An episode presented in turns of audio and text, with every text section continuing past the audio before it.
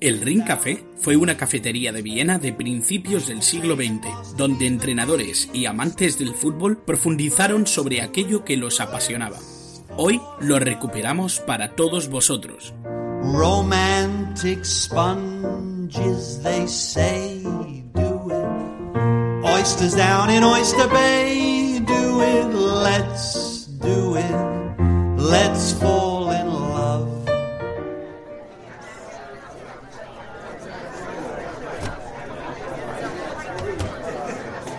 Muy buenas, Cristian, ¿cómo estás? Muy buenas, Miguel. Pues mira, pues encantado de estar otra semana más por aquí, recordando que en esta segunda cita me toca pagar a mi café. O sea que. Bueno, bueno, bueno. La verdad es que muy bien. No vamos a empezar la casa por el tejado. eh, luego, luego, luego, luego hablaremos de pagar o no de pagar. es que ¿no? luego, luego me, me haces el truco y a mí se me olvida. Que luego lo reflexiono en casa y digo, coño, digo, si me tocaba pagar esta vez. Es que nos tiramos a hablar y claro. Bueno, de momento nos vamos a sentar. Yo quiero un café con leche hoy. Vale, yo otro café con leche. Por dos cafés con leche por aquí, por favor. Pues nada, mesa de siempre, café de siempre, aquí en Eso, el ring, vamos, gustísimo. Eh, nos van a traer un cafecito calentito, que ahora es verdad que en verano un poquito de hielo no vendría mal.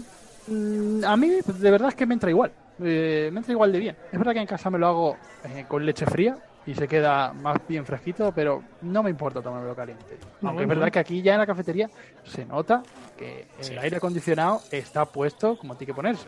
Sí, a, A los 20 a 27 ve- grados. a- a 27 grados. Eso es, eso es. Exactamente, Eso es, eso. Nada, Aquí, aquí van a la última. a cumplir estrictamente las normas eh, de- del gobierno y eh, aquí a lo nuestro, tú y yo, que es el fútbol. Y es que hoy vamos a hablar de un mundial que cambió para siempre la historia de un país en particular. Yo creo que podemos decirlo de- a las claras, ¿no? Yo creo que cambió la historia de ese país, sobre todo porque era un país que no estaba acostumbrado a que el fútbol copara, ni mucho menos, la- las portadas de sus diarios, ni a que se le diera tanta importancia desde un punto de vista del público.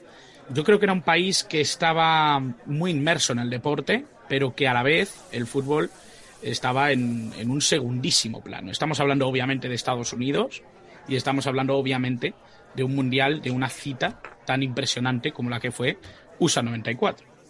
Sí, sobre todo porque fue una cita, como tú bien has dicho, y estoy de acuerdo, que cambió la perspectiva de este deporte dentro de, de ese país tan importante como es Estados Unidos, es evidente. Eh, también a nivel de infraestructuras, fue evidentemente también apoyado por eso y por la promoción que se hizo eh, el Mundial, creo que hasta la fecha, espero no equivocarme, que más gente ha llevado al estadio. O sea, que eso es una burrada. Es verdad que, claro, que los estadios, evidentemente los estadios norteamericanos son una burrada también de instalaciones. Por eso se juntaron esas dos cosas. Yo creo que la gran promoción que se hizo del Mundial en, eh, en el país y sobre todo también la- las buenas instalaciones con las que contaba y contó aqu- aquella competición. Y sobre todo yo creo que además eh, esto se trasladó a lo, a, lo, a lo futbolístico en general. Yo creo que fue un, un mundial, una competición que cambió también la concepción del fútbol más hacia, no sé si para bien o para mal, a lo mejor tal vez lo segundo, no lo sé, pero como un fútbol más modernizado, más, más, más tirado al marketing. Sobre todo es verdad que es cuando más eh, vimos a marcas implicadas, porque el poder que tiene Estados Unidos y el poder que tenía sobre Hmm. todo en esos años Estados Unidos era muy grande a nivel de marca, a nivel empresarial. Yo creo que es un mundial donde sobre todo empezamos a ver esa mezcolanza entre el negocio, necesario evidentemente, Sí. y, y este deporte, y el deporte del fútbol. Es interesante todo esto porque al final, eh, fíjate que no hemos tardado ni, ni tres minutos en empezar a hablar de negocio. Y es que Sí.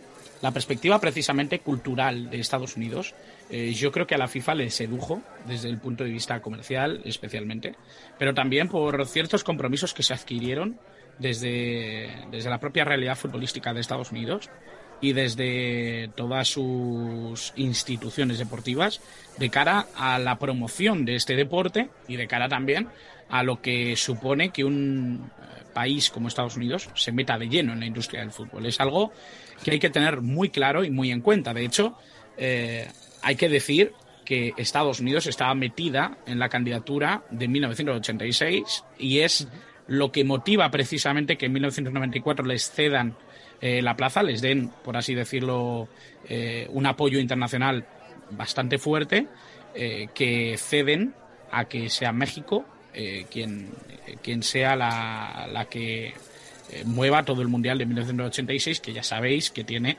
esa victoria impresionante de la Argentina de Maradona, que, ha trascendido tantísimo, ¿no? Después se da Italia 90, como todos sabemos, y en el 94 el Mundial, la FIFA, traslada el máximo eh, torneo internacional al país norteamericano. Esto es algo que mm, ya no es que tú y yo lo vayamos a entender lo vayamos a comprender, lo vayamos a explicar mejor o peor, sino que creo que una voz autorizada nos podría ayudar muchísimo, Cristian. por supuesto. Esto aquí a, los, a las voces autorizadas se les concede la alfombra roja, vamos, eso por supuesto. Así que bueno, eh, yo he pensado en Albert Valor, que es un compañero que además de estar muy puesto en temas de coleccionismo, en temas de memorabilia, de nostalgia futbolera, un grandísimo coleccionista, pero un grandísimo futbolero, eh, aficionado y amigo de Balón en Profundidad y ahora de Ring Café yo creo que eh, era una voz muy buena para que pudiéramos meter aquí en nuestro, en nuestro ring y que pueda contarnos un poco su perspectiva sobre lo que es el Mundial de USA 94. USA 94 fue una explosión de luz a todos los niveles, a nivel sensorial, a nivel de juego, a nivel mediático. Al final los Yankees se enfrentaban al estigma de que, bueno, eso no era una tierra de soccer, pero creo que hicieron un mundial que fue chapó, el mundial con más espectadores de la historia, un mundial que a pesar de tener el, San Benito de que la final fue un 0-0 que se decía penaltis, fue un mundial con bastante espectáculo. Eh, de hecho, al venir de Italia 90 es un mundial en el que desaparece la regla de, la cesión al portero y la media de goles aumenta bastante y hasta el día de hoy no se ha vuelto a superar esa media de goles de aquel mundial. Eh, y al final eh, creo que marcó a toda una generación porque estuvo en una época encastada en una época en la que, bueno, hubo muchos cambios en el mundo y la gente que lo vivió como primera o segunda Copa del Mundo en su infancia está marcada por ese mundial por motivos obvios.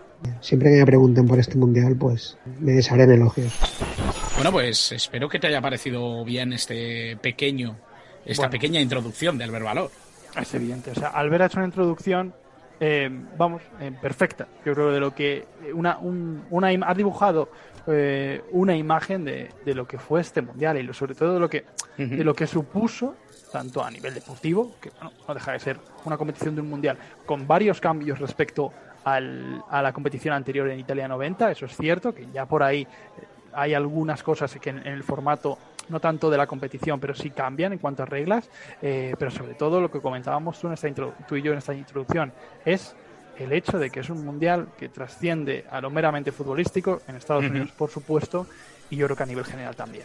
Es que además eh, se junta un poco esta realidad de la que tú hablas y algo que, que creo que también es fundamental entender, y es que de alguna manera alguien ha trazado una línea que separa todo el fútbol antes de 1994 y todo el fútbol después de 1994. Por lo tanto, no sé si he acertado o no, no sé si estoy cerca de pensar exactamente igual que, esa gente que traza esa línea, pero sí que es cierto que el 1994 es un mundial bastante icónico, ¿no? Para, para todo el mundo. Y yo, yo no sé si eso ya tiene una perspectiva mercantilista, que puede que también, pero lo que sí que tengo claro es que muchos, eh, muchos conceptos que, que, muchos tienen en la cabeza cuando hablan del mundial 94 y de las elecciones que allí jugaron, eh, sí que tienen la sensación de que se rompieron muchos estereotipos, de que se eh, vieron cosas que, no se esperaban y sobre todo que, de alguna manera el fútbol dio otro paso más hacia adelante.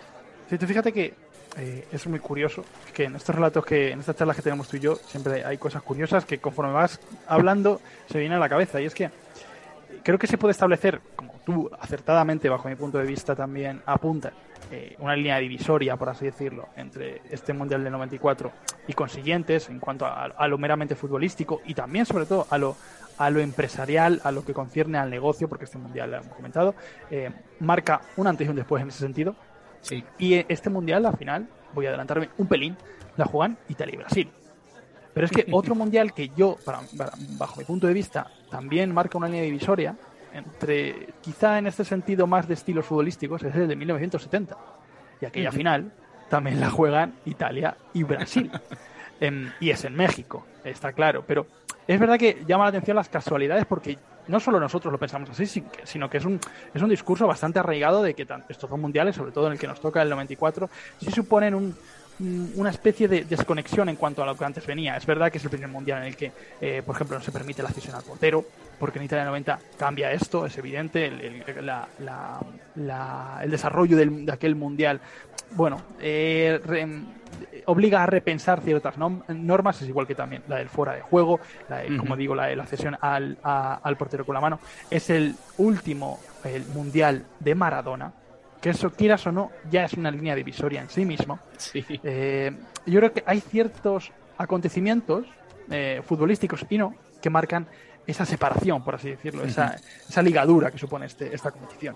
Y, sin contar que Diana Ross protagoniza uno de los grandes vídeos virales de la historia con, con ese terrible error eh, a la hora de tirar un penalti eh, que bueno eh, falla pero lo celebran como si lo hubiera marcado en la ceremonia de inauguración mientras canta esa canción I'm Coming Out uno de los himnos sin duda de, de Estados Unidos 94 junto al de John Secada que también hace una canción brutal y que siempre está relacionada con este mundial.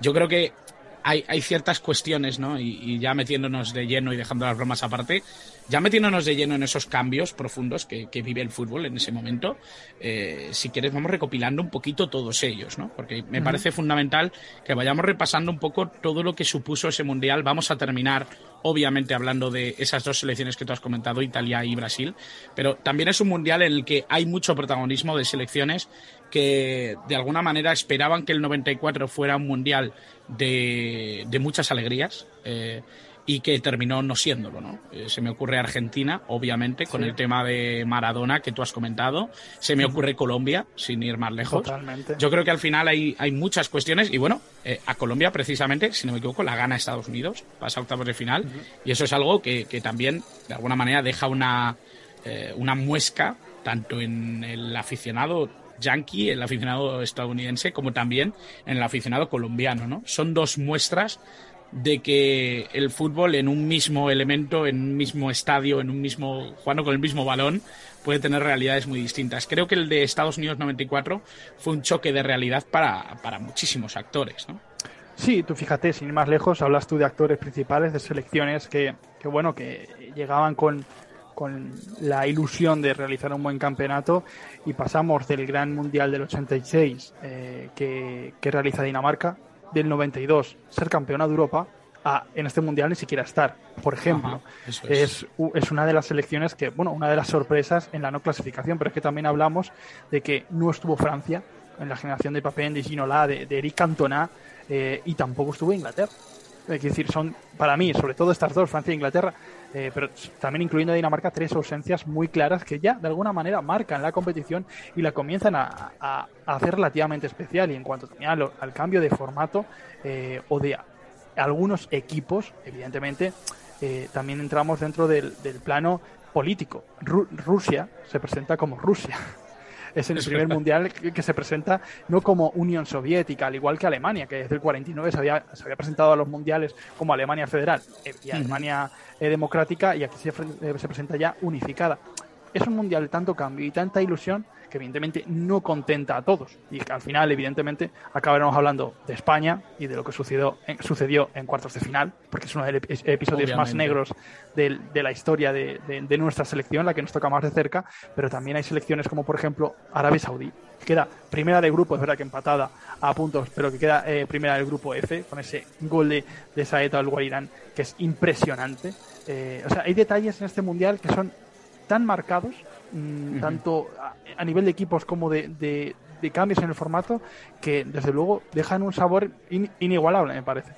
Bueno, pues vamos a hablar un poco de, esos equipos, de esos momentos, ¿no? Porque si vamos directamente al grupo A, un grupo en el que está Estados Unidos enmarcado, el, el, rival a batir, por así decirlo, porque obviamente jugaban en casa, era una selección además con muy poquito recorrido internacional. Recordemos que en 1950 se presentan, logran el hito eh, brutal de, de, marcar a Inglaterra, ¿no? De ser, de ser una selección que, le, que, que, se impone a Inglaterra, pero eh, creo que es una selección que hasta el 94 de alguna manera nadie se toma en serio o no demasiado en serio y eso es cierto que en 1994 de alguna manera presentan no son una selección muy digna sino que además logran colarse en la siguiente fase dejando fuera a una selección que venía con mucha fuerza como el Colombia y en ese mismo grupo estar enmarcada también el Maradona de los Cárpatos como era Chica Haji, que lideró el grupo con su Rumanía, ¿no? Yo creo que al final mucha gente muy buena, muchos detalles en un grupo A que, que ya era eh, quien empezaba a jugar en otro estadio mítico, por cierto. Esto, porque me viene a la cabeza ahora mismo ese mítico 1-3 de Colombia eh, contra Rumanía. Ganan, ¿Perdón? Sí, sí, no, contra Rumanía, sí, sí. Contra Rumanía, exactamente, ¿no? Y, y, en el Rose Bowl de Los Ángeles, un estadio mitiquísimo, ¿no? Sí, sí. Desde luego. Es que yo creo que eh, si nos ponemos a, a repasar grupo por grupo. Este mundial, cada uno nos deja algo curioso, porque es que luego hay grupos, por ejemplo, como el grupo D, donde estaba Argentina, con Nigeria, con Bulgaria y con Grecia, o el grupo E, que es verdad que en el grupo D hay un triple empate así. Pero es que en el grupo E hay un cuádruple empate a cuatro puntos. Que es que es una barbaridad. Es que, es, que ese precisamente está Italia ahí metida que luego llega a la final. La historia de siempre con Italia. Sí, sí, sí. Es, así. y se mete como uno de los mejores terceros. Que es que ni siquiera se mete como. es que nos tiene acostumbrados a Italia y luego a llegar a la final. Esta vez no se llevó el mundial, es evidente, pero. Pero ostras, que te deja detalles curiosísimos. Y bueno, lo que tú comentabas, hay que hablar de la anfitriona. Y es verdad que Estados Unidos se presenta en sociedad, eh, bueno, como, como una selección quizá cenicienta en este grupo, sobre todo porque has, dicho, has mencionado tú a, Rumanía con Hagi, Suiza, que ya era una selección que competía bien, Colombia, que llegaba de lo que llegaba, eh, del Mundial del 90, que ya lo tratamos aquí en el Ring Café.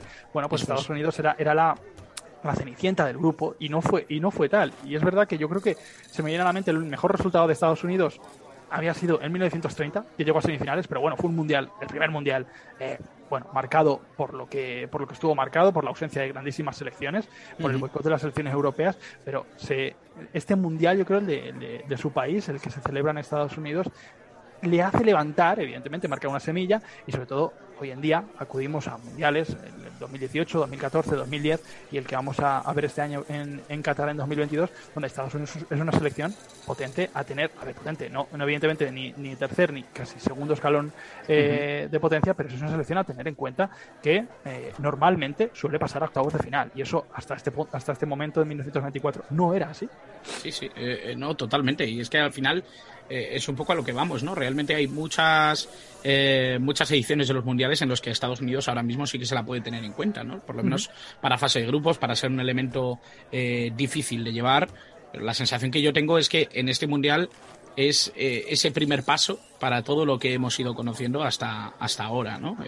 vamos a vivir la edición de 2022 este mismo año y la sensación que yo tengo, además dentro de muy poquito, la sensación que yo tengo es que eh, si Estados Unidos se ha forjado una, historia mundialista, por así decirlo, o, internacional, es gracias también al empujón que se da eh, en este Mundial del 94, porque hay una serie de compromisos que, van más allá de lo que es la disputa del Mundial, que me parece importante decir, porque eh, Estados Unidos se compromete a crear una Major League Soccer a partir de la celebración de este Mundial. Y creo que eso es algo que tiene una importancia es que ni siquiera voy a decir que relativa, me parece que tiene una importancia capital en el desarrollo del fútbol en Estados Unidos y también en la, en la creación, de alguna manera, de una afición, de unas, una serie de personas, un número de personas que estén pendientes del fútbol en, en Estados Unidos, que se cree, por así decirlo, una afición futbolera y que arraigue dentro del país. Sí, y que hoy en día tenemos equipos, sobre todo en la, en la MLS, que están apostando de forma clara por, y que están sobre todo ya no apostando, sino atrayendo a futbolistas que en condiciones normales acababan jugando en Europa. Sí, sí, Argentina, Brasil. Por ejemplo, se me ocurre el caso de, bueno, Ricky Puch es verdad que ha salido como ha salido del Barcelona, pero por ejemplo, Thiago Almada. ¿Cuánto ha sonado Thiago Almada para muchísimos equipos europeos de primer nivel? Inter, sin, sin más lejos. Me acuerdo que se interesó bastante por él y acabó en, acabó en el Atlanta United. O sea, que decir, está trayendo muchísimo talento la MLS y evidentemente la semilla se planta en el 94, está clarísimo. Sí, sí. Bueno, pues eh, si te parece, eh, vamos a hablar un poquito de, alguno de esos episodios. Uno de los más dolorosos, sin duda, es ver salir a Maradona, como se ve salir de, este mundial, ¿no? una especie de, caída, ¿no? De un ídolo brutal que, en 1986 y con el paralelismo que hemos creado ya al inicio, ¿no? De esa cesión de Estados Unidos para que en el 94 tuviera su mundial. Eh, el 86 fue el punto más alto de la carrera de Maradona, probablemente el 94 fue el punto más bajo de la carrera de Maradona. Sí, sobre todo porque es verdad que llegaba un Maradona a este mundial eh, con el tobillo, bueno, pues lastradísimo de problemas. Absolutamente destrozado, sí, sí. Absolutamente destrozado. Y es verdad que la selección argentina, bueno, ya no solo lo tenía a él como jugador totémico que, en el que se basaba todo el ataque y toda la creación. Es verdad que tenemos a Gabriel Omar Batistuta, que se estrena con tres goles contra Grecia, sin ir más lejos. Tenemos también a, Canilla, eh, que le, marca dos contra Nigeria. Que si tenemos una, Argentina más plural, menos eh, eh, dependiente de Maradona, pero evidentemente la dependencia es emocional. Y el golpe que se lleva Argentina eh, después, creo que recordar que es después del partido contra Nigeria, cuando sale y le hacen el control antidoping a Maradona y sale la noticia y es expulsado directamente de la competición y luego expulsado también de la selección argentina por miedo a que la FIFA deje a, esta, a, este equipo sin, sin, participar en otros mundiales. Eh, bueno, supone un shock y este shock, lo más claro, eh, es que se ve en el rendimiento deportivo de la selección nada más conocer la noticia. Pierde el, el, último partido de la fase de grupos contra Bulgaria y luego cae bueno, de manera estrepitosa, bueno, no sé cómo catalogarlo, pero evidente por la que el caché de Argentina sí, contra Rumanía en octavos de final. Eh, es una caída a los infiernos de Maradona y sobre todo de la selección argentina en cuanto al resultado en este mundial. Sí, yo creo, bueno, va más allá del resultado de ese partido. Es verdad que caen 3-2 contra Rumanía, una Rumanía con, con jugadores fundamentales, ¿no? Cuando hablamos de, esta generación y de esta eh, de este potente equipo, ¿no? Porque es verdad que a mucha gente quizá le suena raro que hablemos de Rumanía como un equipo potentísimo, los más jóvenes, supongo, ¿no? Pero, pero estamos hablando de una Rumanía con, jugadores excepcionales, ¿no? Eh, estamos hablando de una Rumanía con, futbolistas que no solo estaban haciendo eh, una carrera impresionante en los grandes equipos de Europa, sino que además eh, ya venía de, llamar mucho la atención a nivel europeo también la propia, la propia selección. Entonces, estamos hablando de probablemente una de las mejores, bueno, diría que es la mejor selección que ha presentado Rumanía en toda su historia y, probablemente uno de los eh, jugadores más importantes de la historia de su país, si no el que más, que es Jika Haji. Eh, que, aún, aún hoy, si no me equivoco, es el máximo goleador histórico de, esta selección. Estamos hablando de ese resultado, pero obviamente yo creo que lo trascendental fue precisamente esa, ese abandono ¿no? de Maradona o ese a ser obligado a abandonar. Creo que es un momento muy doloroso, ya no solo para la afición argentina, sino para el resto del mundo del fútbol, porque creo que Maradona tenía esa capacidad, ¿no? De aglutinar el cariño independientemente de dónde, de dónde fueras y a qué selección apoyaras. Eh, en el caso más particular de España, a pesar de que hubiera mucha gente herida por el tema de Maradona, creo que lo que de verdad hirió a los españoles fue ese momento con Tassotti y Luis Enrique, algo que yo creo que también hay que comentar, ¿no? Un momento trascendental de esa Italia y un momento trascendental, por supuesto, del paso de España por este mundial. Es que, claro, eh, encuadramos a España de que ya empieza mm, a construir esa retaíla de episodios negros que empieza a construir ese cárcel que ha tenido España en, los campeonatos del mundo, también de Europa, pero sobre todo en los campeonatos del mundo de, de los últimos tiempos. El primero, uno de los primeros Mm, que yo recuerdo bastante bien fue el del 86, con la tanda de penaltis contra Bélgica, en cuartos de final, con el fallo de Eloy. Y es que nada más y nada menos que ocho años después llega otra vez en cuartos de final un partido muy igualado entre Italia y España, que al final, es verdad, con resultado eh, en contra, eh, no pudo decidirse porque el árbitro eh, era, creo que húngaro, si mal no recuerdo, el árbitro húngaro no, no señaló un penalti clarísimo por un cadazo de Tasotti a Luis Enrique. Y es que aquí en España cuando tú dices el codazo de Tassotti, ya te encuadras perfectamente en el lugar. Sabes perfectamente de qué estamos hablando. En el lugar, en el año, en el partido, en la ronda y, en todo, y, los protagonistas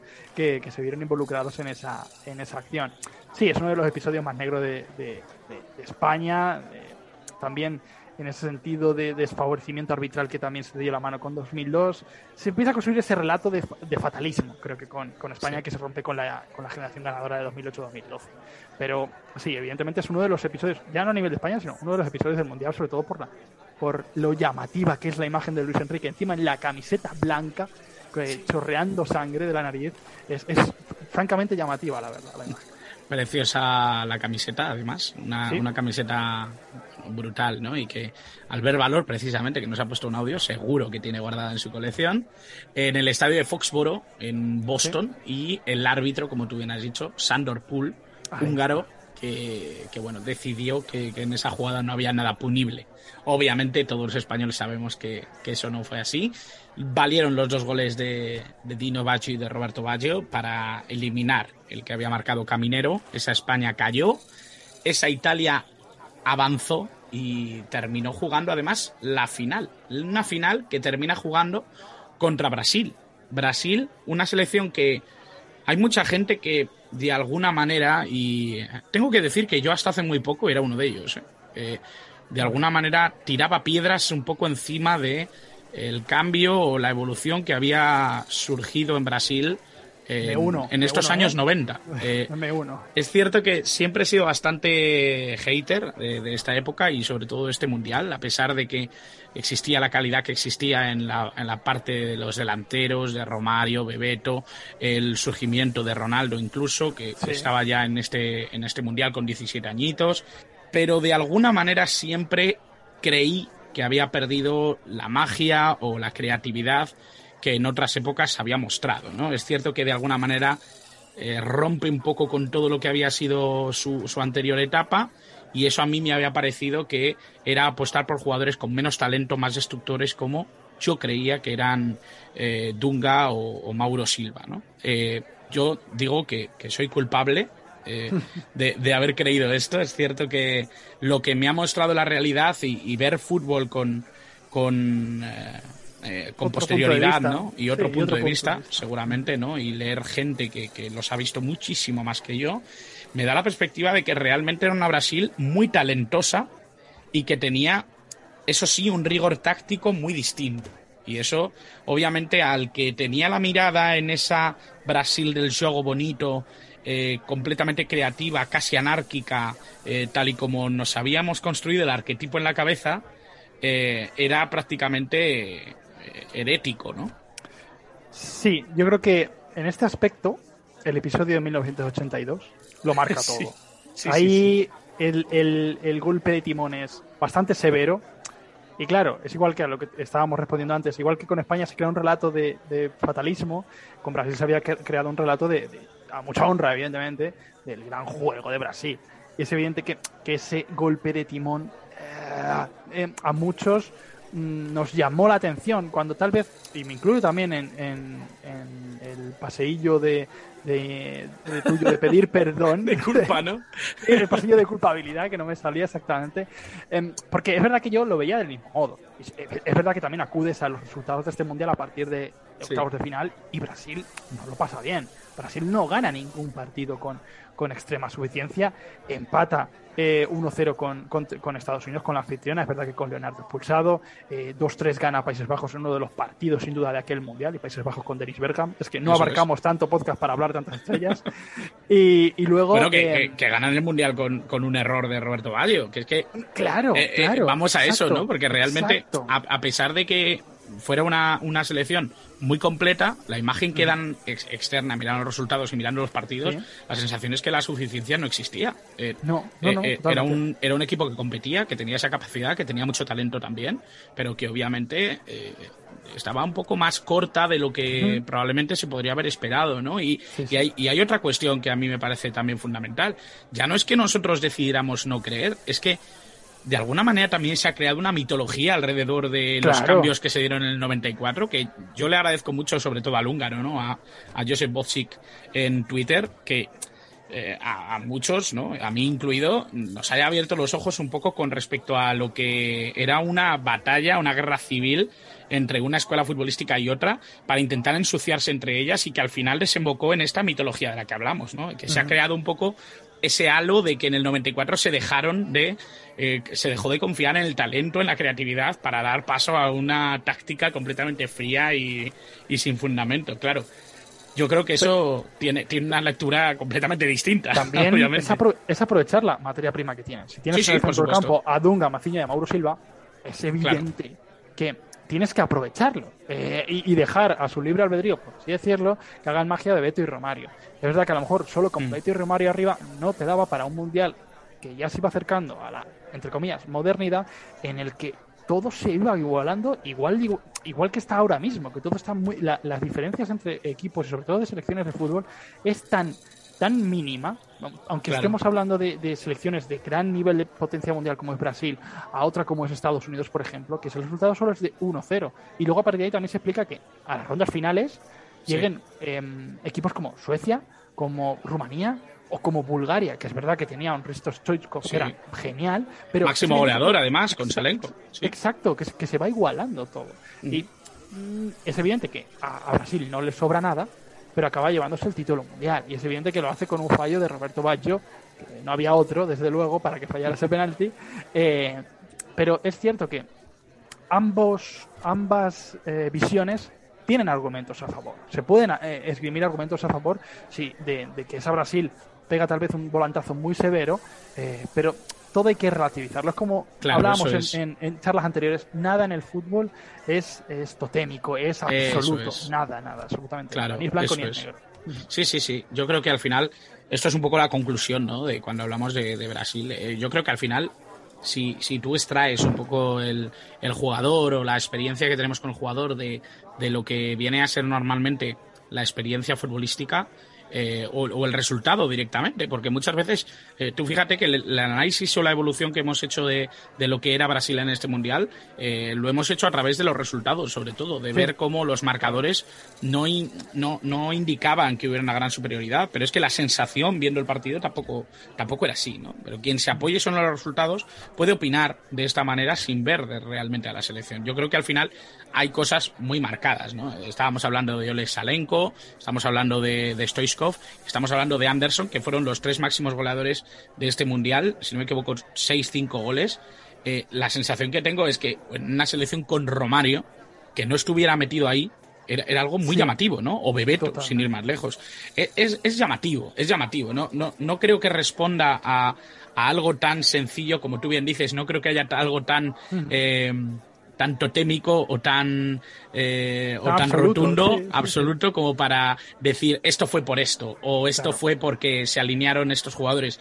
Creo que hay una lectura muchísimo más profunda de todo eso, que obviamente eh, desemboca también en lo que fue precisamente el fútbol de los 90 o de principios de los 90 y que obviamente va teniendo respuesta a medida que vas leyendo y vas informándote más de lo que es todo este tema, ¿no? Pero lo que está claro es que Brasil se llevó este mundial, un mundial que, eh, como estamos comentando, fue eh, impresionante desde el punto de vista del marketing, impresionante desde el punto de vista eh, de la afición, una generación que hoy por hoy tiene marcado a fuego este mundial en su, en su retina, porque fue el primero que vivió, porque fue el que más le llamó la atención. Lo que está claro es que la conjunción entre Estados Unidos y fútbol fue todo un éxito. Eh, totalmente. Fue un exitazo a nivel de línea divisoria, como hemos comentado en el fútbol, y sobre todo a, nivel de, generar una afición impresionante en, ese país. Lo hemos comentado antes con, con, lo de la MLS y sobre todo con que es el mundial al que más gente fue a los estadios. No, mm, no hay nada más que decir. Y sobre todo por... A mí es que este mundial me gusta mucho a nivel deportivo, a nivel futbolístico, por lo que hemos comentado, esos tres, cuatro equipos majetes que no estamos acostumbrados a ver en altas, eh, en altas rondas, que siempre te, te, dejan una sonrisa y un gran recuerdo, como puede ser Bulgaria, como puede ser Rumanía, eh, hay gente que dirá Arabia Saudí, eh, me da igual, cualquiera me vale, o sea, porque son equipos que normalmente no los esperas en estas rondas finales de, del campeonato y te dejan un, un gran sabor de boca. Hay, hay, que decir también, es el Mundial donde Roger Milla entra en la historia otra vez al marcar un gol con 46 años, es el jugador más longevo en haber marcado en un mundial. O sea, es que tiene muchísimos detalles. Este muchísimos detalles. Es, una gran cantidad de detalles que, evidentemente, si, si contamos aquí, nos quedamos a cenar. bueno, no nos podemos quedar a cenar, así que yo voy a cerrar con algo que a mí siempre me ha parecido importante aclarar con respecto a la final. Fíjate que hemos hablado que Brasil gana eh, gracias a un error de Roberto Baggio. Yo quiero decir que no solo faltó ese gol de Roberto Ballo, había fallado antes Baresi, había fallado Massaro, que además se lo había parado Tafarel.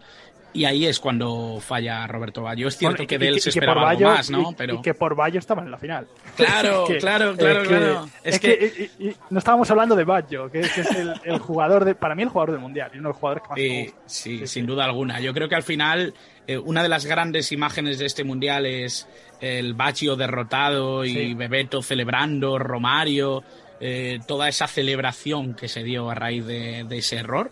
Yo creo que se tiene que recordar a Roberto Baggio precisamente porque en este mundial desempeñó una de sus labores más importantes, eh, sin duda como líder eh, y también como, como futbolista creativo, como futbolista mágico dentro de una selección que, que creo que dio muy buen rendimiento a pesar de que, de que se quedaron sin el premio. Una selección que Saki configuró un poco a su manera, que, que es verdad que tenía ciertas limitaciones y que al final pues se llevó un poco eh, esa Brasil de Parreira el, premio final. Pero yo creo que había que hablar un poquito de, este mundial, de lo que supuso para muchos de nuestros oyentes, seguro, como lo supuso para Albert Valor, que nos ha hecho este audio, como lo ha podido suponer para, para mucha gente de nuestra generación, Cristian, y que creo que también puede ser un, un gran motivo para alegrarnos de que en Estados Unidos cada vez haya más afición al fútbol. Así que creo que pagabas tú el café, Cristian, así que te voy a dejar ¿Crees pagarlo bien? porque si no me ¿Crees vas a bien? echar la bronca. No, no, Entonces- voy a pagarlo ya porque si no se me va a olvidar. Porque ya te digo, eh, está claro que aquí a mí, no, cuando se me olvida, yo llego a la barra y dicen, no, ya está pagado. Digo, hombre, yo, no, no puede ser esto, no, no, por favor, porque es que luego se me va a olvidar y vuelvo a pasarlo bien. Así que Nada, ¿sabes? nada, nada. Yo pago el siguiente, así que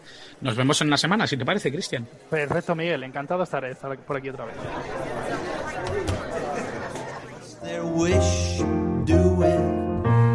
Even lazy jellyfish do it. Let's do it, let's fall in